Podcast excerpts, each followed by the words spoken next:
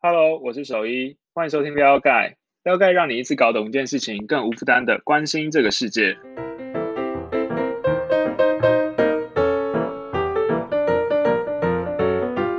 好，这次比较特别呢，就是哎，我们有另外两位嘉宾，也就是我们撩盖全体都在这个 Podcast 上面，算是大合体了。那我们先请他们两位自我介绍一下。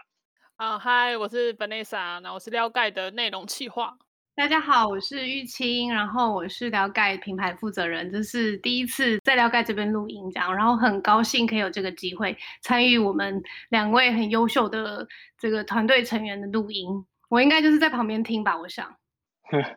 OK，所以所以算是一个监工的状态。没有没有，当平常的听众，我是听众，我代表听众来来参与这样。好，其实这是我们三个人第一次一起录音了，那算是因为这一期是撩盖的熄灯号码，我们就来讨论一个非常复杂的问题，就是最近的以色列跟巴勒斯坦的冲突。先了解一下大家对以色列或巴勒斯坦的既定印象好了，就是玉清，你觉得你会怎么看这两个国家？怎么看呢？嗯，我对以色列比较不熟不不熟悉，因为我没有机会去嘛。然后，但是我以前有在中东住过一小段时间。然后，呃，我的印象就是以色列是一个不能说的话题。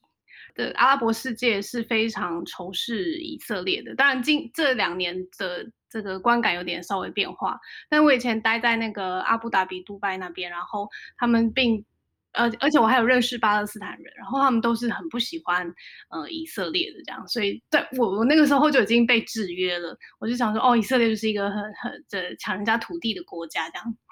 OK，所以算是一个有点算是恶霸的感觉了。对对对对对，就是兄弟嘛，所以要站在朋友这一边的。嗯，那那文恩莎呢？但文恩莎，我我要问的是，你在了解整个中，因为你都中东很了解了。就你在了解中东之前，你对以色列或巴勒斯坦的既定印象？呃，在我真的有比较深入认识中东之前，我对以巴冲突就是有种觉得这这两个国家或地区，因为巴萨坦严格来说它不算国家，在国际上认定的那个国家，然后他们两个常常被摆在一起来讲，然后以色列像刚刚讲的是很很凶的，然后很。有很多失利的样子。那巴勒斯坦相较大家来说，就有蛮多国际上每次讲到以巴中都会同情他，觉得他呃造成很多家破人亡、很遭遇很惨的状况。所以大家的印象就是这样，很表面的。嗯，对，的确，我我可以代表一般人，就是我的理解蛮表面的。但我想要问一个大家可能会平常就是蛮不清楚的问题，就是你们刚刚讲巴勒斯坦，它到底算是一个？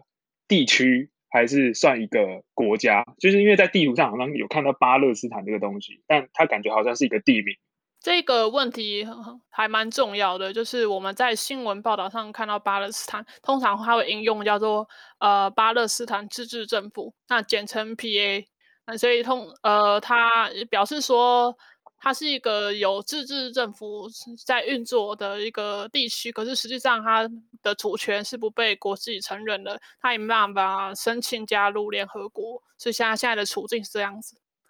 所以，所以其实一直是说巴勒斯坦这个地方，它是有一个自治的组织在那边，但是它并不被承认。然后以色列也在争夺巴勒斯坦这个地方，是这个意思吗？他对内可以统治人民，他对外他的外交上没办法被承认。之所以为什么要讨论这个以色列跟巴勒斯坦的冲突呢？其实就是跟最近的事件有关了。最近在网络上，其实如果你有在看新闻的话，应该会看到一张图片，就是乍看之下非常像烟火，但实际上呢，那是以色列跟巴勒斯坦它飞弹跟拦截系统互相轰炸的一个结果，就是看起来很绚丽，可是其实是一个。现场是一个还蛮紧张、蛮可怕的状况，就是因为呃，在呃五月的时候，以色列跟巴勒斯坦的武装武装组织叫做哈马斯，他在加沙地区其实就是开始互射飞弹，总共射了大概十天还是十一天。那其实就是最后呢，在五月二十一才签的停火协议。他他这个这个互射的时间其实算是没有到非常长，可是非常可怕。就是有蛮多的死伤的。为什么会发生这件事情呢？我们就想要了解一下，以色列跟巴勒斯坦好像一直都有这种历史的冲突，但是到底原因是什么，我们都不太了解。我有看那个新闻资料，就是刚刚有提到两百多人死亡，然后也有一部分的比例是儿童死亡，这个看了真的让人蛮难过的。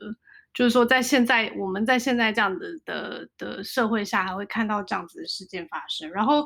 死伤以外，其实也有蛮多人都流离失所，因为他们的家可能就被炸啊，或是什么，所以加萨地区那边现在其实有蛮严重的人道危机的。我今天早上看新闻，好像是说联合国就是巴勒斯坦这边的这个组织已经提出申请，然后要求联合国清查说加萨地区的人道危机。其实我我们在看这个新闻的时候，可能会有一些名词、地理名词搞不太清楚，比如说加萨地区。啊，战战争是在这边，可是实际上，呃，他们的冲突的根源是在东耶路撒冷。如果你摊开地图来看，大约是在呃右上方的地方，他加他地区在左下方。然后我们如果要了解这个事件的起因的话，它其实是一个连延续几十年的冲突，就是在东耶路撒冷，他们都想要争夺耶路撒冷这个城市。就是以色列和巴勒斯坦都觉得那是他们的首都，然后是他们主权的一部分。但实际上，现在的现况就是以色列掌掌掌控耶路撒冷、东耶路撒冷这个这一个地区，然后也包括呃旁边的约旦和西安这一块，他们持续透过屯垦去侵蚀这个在上面已经住了很久的巴勒斯坦人。那这样子的话，我们就要了解说，哎，为什么他们都想要这一块土地？以以色列来说，就是宗教上，刚刚讲到耶路撒冷，大家可能知道的是，它是世界上三大宗教圣地。呃，犹太教、跟基督教还有伊斯兰教都觉得那是呃宗教的这个信仰上，你必须要来朝拜的一个很重要的地方。那同样，对于犹太教宗教的故事里面记载的也有关呢，所以呢，他们一直觉得总有一天会回来那边建国。那这一天就是在二战后，二战后当时呃战胜的英国，他就背负了一个很重要的国际使命，去请他来帮流亡的犹太人来建国。嗯，所以你刚刚说犹太犹太人，我我们先理解一下，犹太人是一个民族嘛？那这个犹太人代表的是现在的以色列吗？还是说他代表的是什么其他的国家？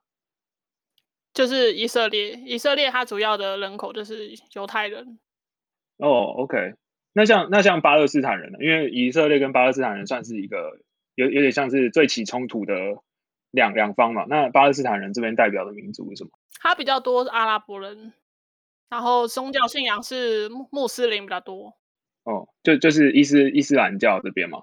对。嗯，OK，OK，所以算是民，所以算是以色列跟巴勒斯坦在根本上就是完全不同的两批人。以色列代表是犹太人，然后信仰的是呃就是犹太教，然后巴勒斯坦这边大部分是阿拉伯人，然后信仰的是伊斯兰教。因为你刚刚说英国就是帮助犹太人要要回到这个巴勒斯坦地区去建国吗？但为什么是英国啊？他以以背景原因、更细节原因来讲，说他一直都希望可以在巴勒斯坦这边重建家园。啊，这个他就请英国来帮忙。呃，因为犹太人在德国大屠杀之下，他流亡到世界各地，然后就希望在他帮他们重建一个可以安身的地方。那这个地方其实很难定义，就是它到底是一个国家，还是一个先帮他们安置的好的一个家园。所以当时在那个协议来说。它的英原文还蛮模糊的，叫做 home nation，它叫家园。那在犹太人的理解来看，他觉得那就是一个国家。可是，在当地还很多阿拉伯人居住的地方来看，那时候还叫巴勒斯坦地区，没错。可是，并不是我们现在理解它到底是个国家定位。所以，当时住在那边比较多的阿拉伯人就很不爽，觉得说。为什么以色列来这边就好像一副要建立国家的样子？明明那只是帮他们安置的地方，可是住进来的犹太人却越来越多。所以其实阿拉伯人对一开始，呃，犹太人要回到巴勒斯坦地区，只是回去的话，他们其实并没有这么大的反弹？是不是？是因为以色呃以色列就是犹太人他们带着一种好像要建国的态势这样子的立场的时候，让他们觉得你就是来抢我的家园吗？对，有点像是后来人口越来越一路人口越来越多的时候，然后排挤到阿拉伯人住的地方。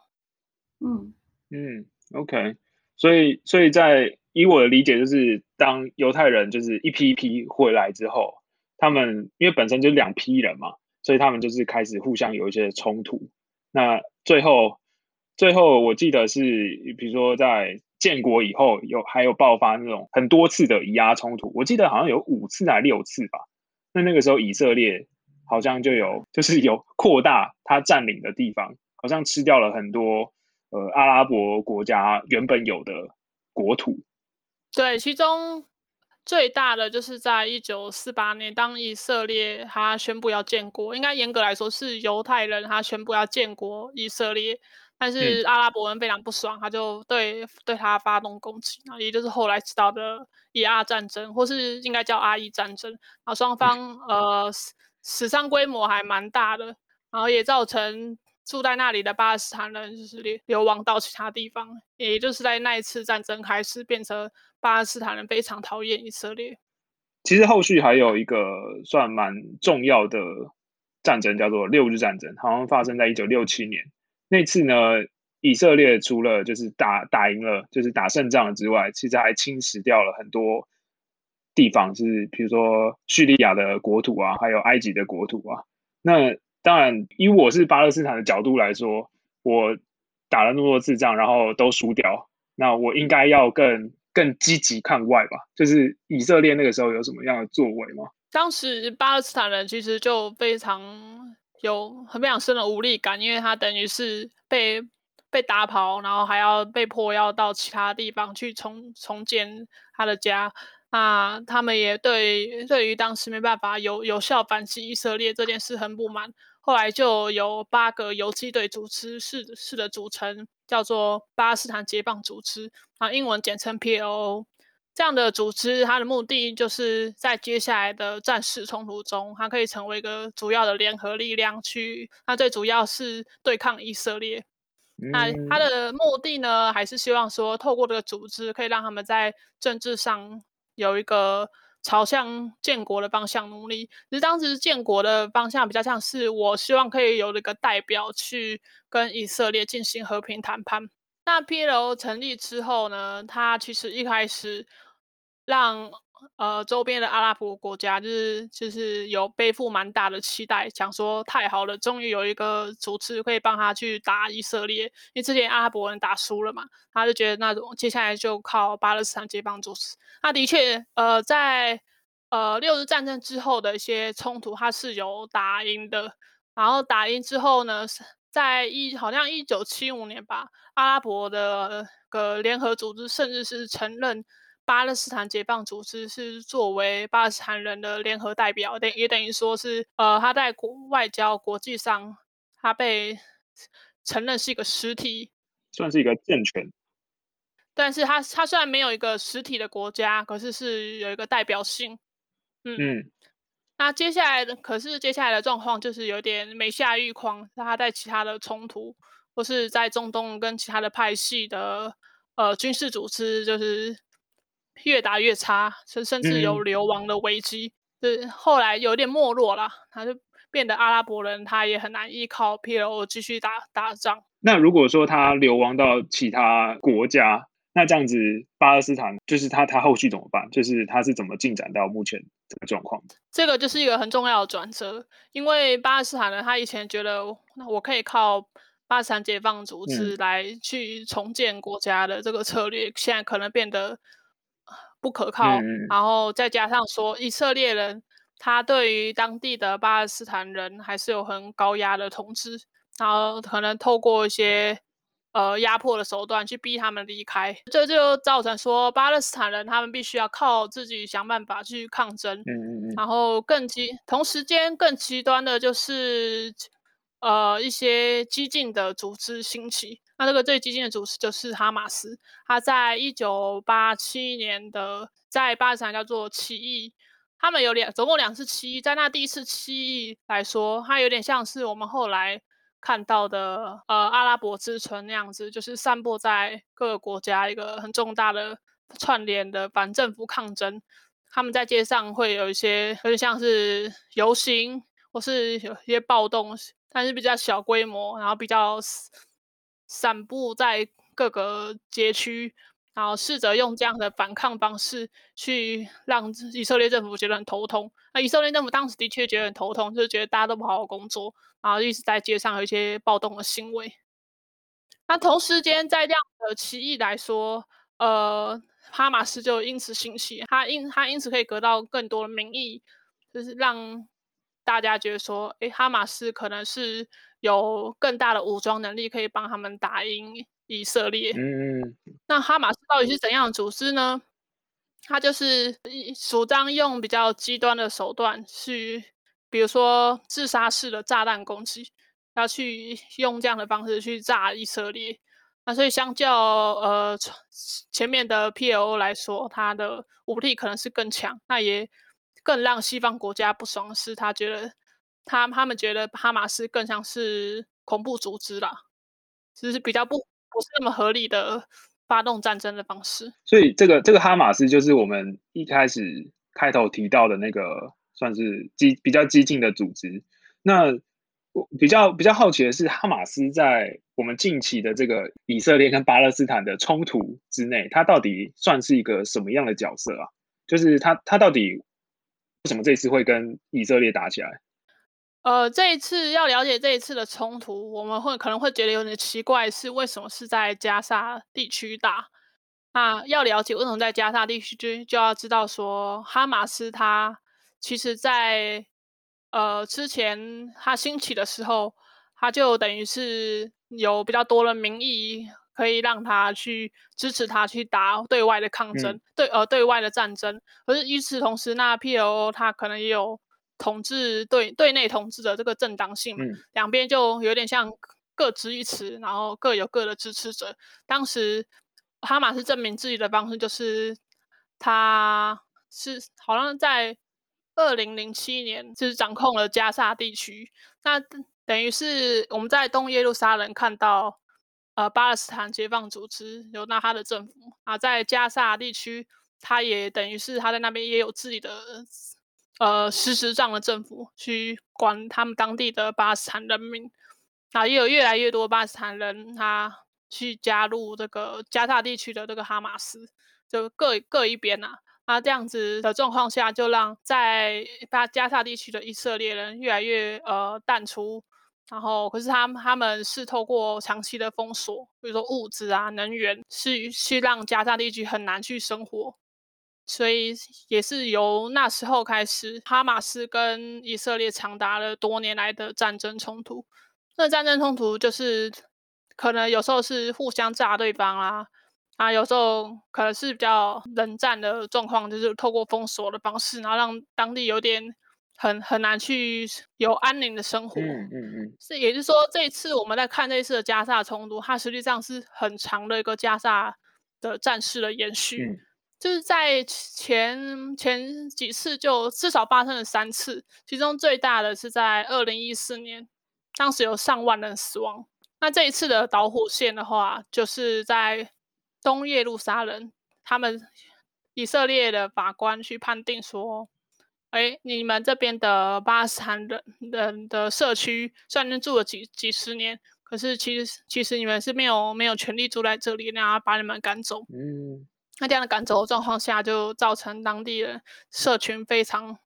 不爽，然后发起了抗争啊，也跟以色列人互互相叫骂，最后就两边都起了冲突。然后哈马斯就基于报复，直接从加沙地区去射飞弹过去。所以，所以比较像是，虽然现在巴勒斯坦有点像是分成两个阵营，一个是 PLO 在比较东边，就是东耶路撒冷那边，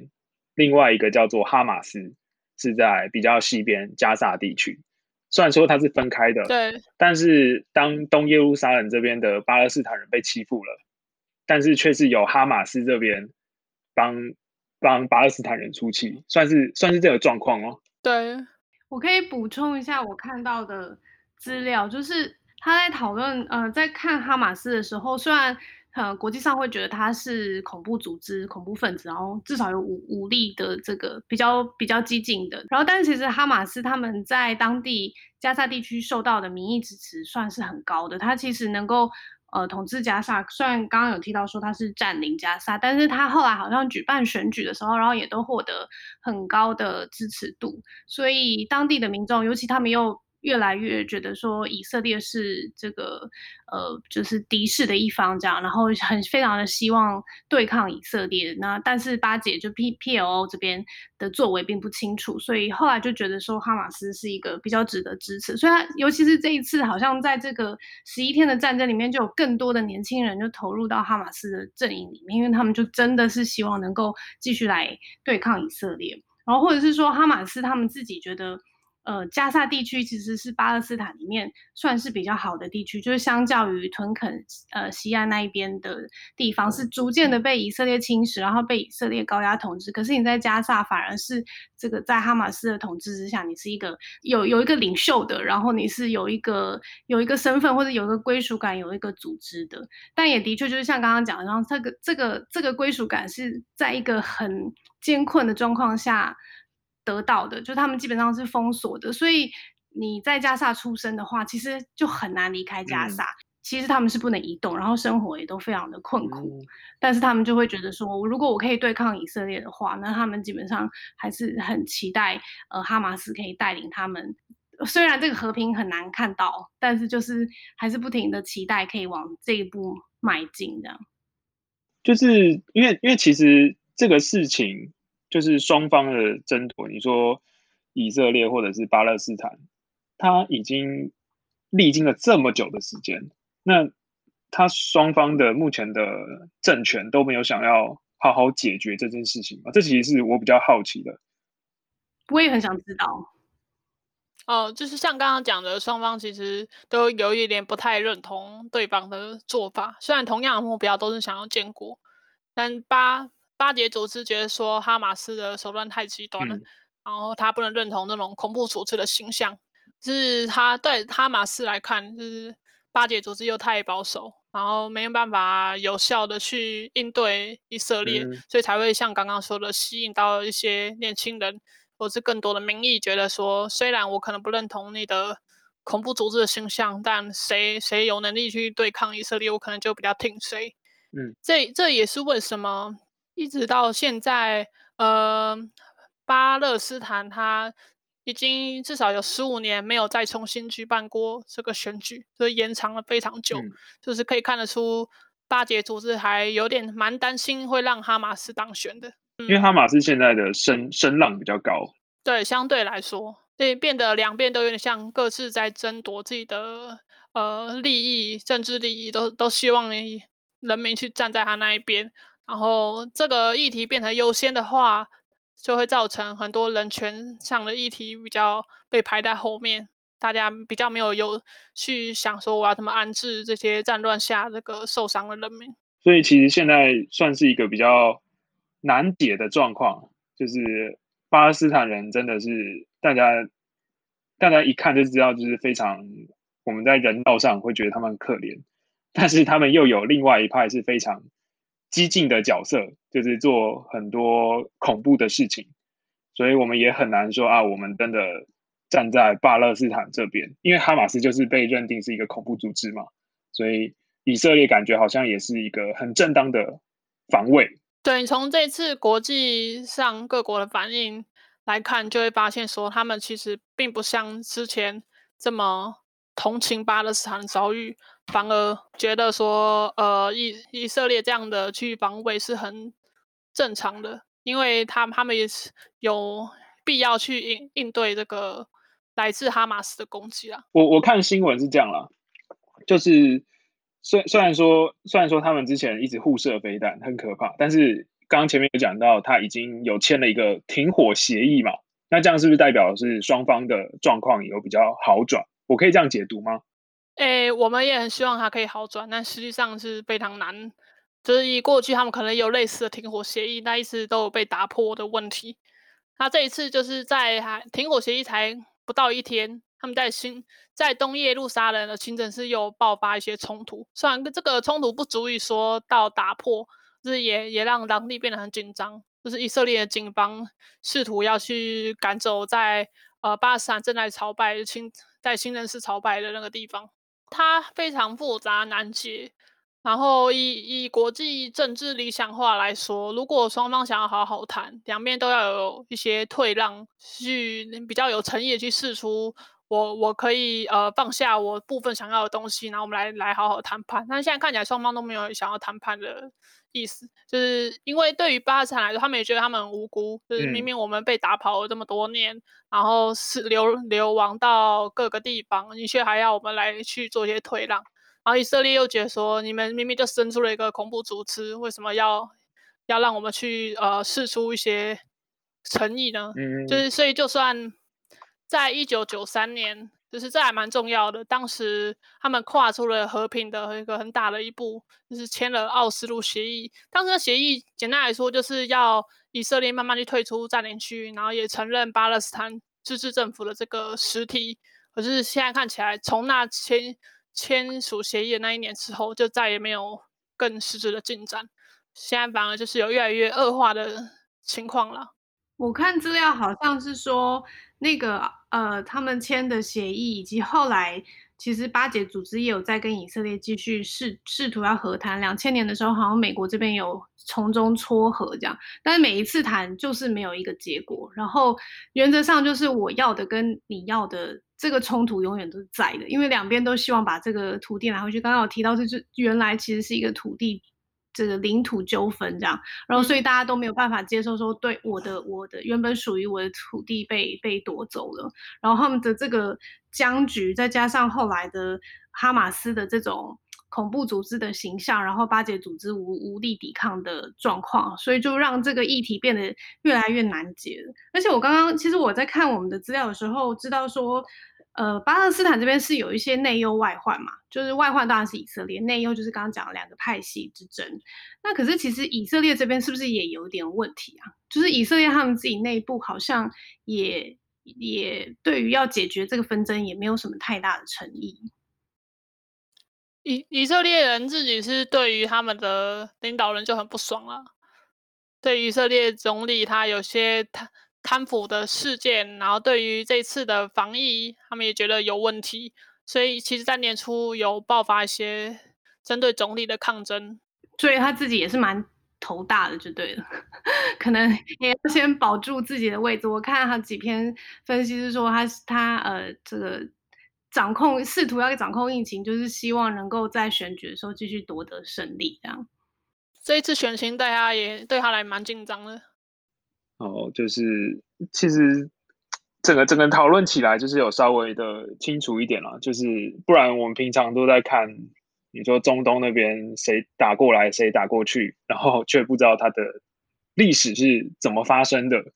所以其实都是嗯，说感觉中东那边就是都是跟比如说民族性啊，然后还有跟宗教性有关，就是冲突都是跟这些有关，就是在我们这种呃。比如说比较比较和平的亚洲地区，好像比较难体会，但是在那边就是真的是非常重要的事情，也也是我们这边比较难看懂一些中东新闻的原因啦。不过现在现在看起来是这样子，就是虽然说停火协议签下去了，但是它民间还是一直都有一些纷争呐。刚刚有提到，就是你说以色列的警察是直接跑到。清真寺去驱赶那边人民，甚至有爆发一些肢体的冲突。所以你说国家对国家之间，他虽然有说我们不打仗，我们表面上不打仗，但是你说私底下的那些民间的冲突还是会持续的发生下去。这感觉如果政府不好好的、认真的先解决内忧，再解决外患的话，这其实是永远都无法停止下去的纷争。是听起来还蛮 沮丧的，而且刚刚也有提到说，两国的政府其实对于解决这个纷争上面很明显的诚意也不足。现在可能就是希望至少可以改善，不管是在呃